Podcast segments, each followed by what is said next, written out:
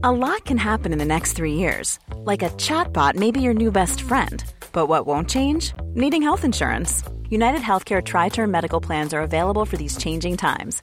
Underwritten by Golden Rule Insurance Company, they offer budget friendly, flexible coverage for people who are in between jobs or missed open enrollment. The plans last nearly three years in some states, with access to a nationwide network of doctors and hospitals. So, for whatever tomorrow brings, United Healthcare Tri Term Medical Plans may be for you. Learn more at uh1.com.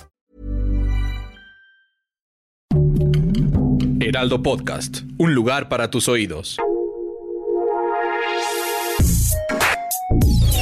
Escucha la opinión de Sergio Sarmiento, quien te invita a reflexionar todos los días con la noticia del día.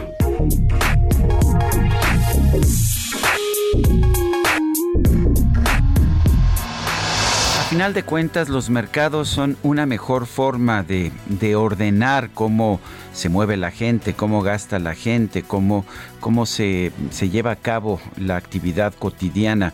Eh, por eso, por eso puedo entender, puedo entender algunos de los razonamientos de los transportistas que ayer bloquearon la Ciudad de México.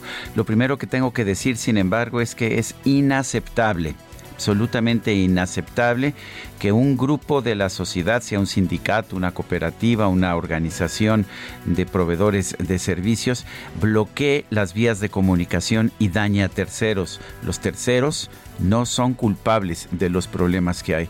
Sin embargo, deberíamos tener también un sistema de mercado pues que permitiera que aquellos que ofrecen servicios públicos tuvieran una remuneración aceptable. Lo vemos, por ejemplo, ahora con el sistema de Uber. Eh, Uber puede subir sus tarifas o bajar sus tarifas, depende de la, ley de la oferta y la demanda.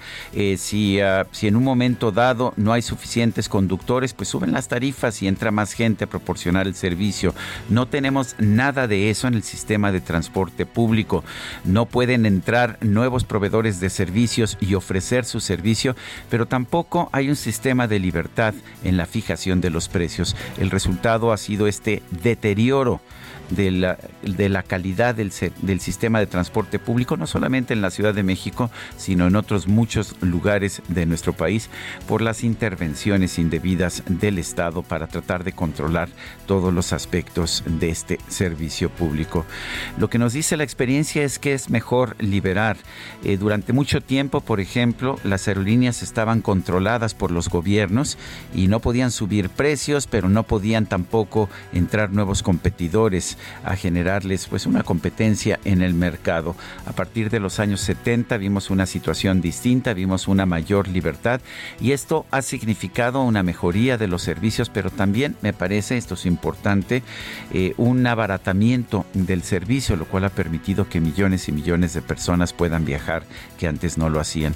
Quizás deberíamos tratarlo en el servicio público. No hay razón por la cual el gobierno deba tener un control absoluto sobre el sistema de transporte público y bueno, pues estamos pagando las consecuencias con un servicio pésimo en la Ciudad de México y en otros lugares del país. Yo soy Sergio Sarmiento y lo invito a reflexionar.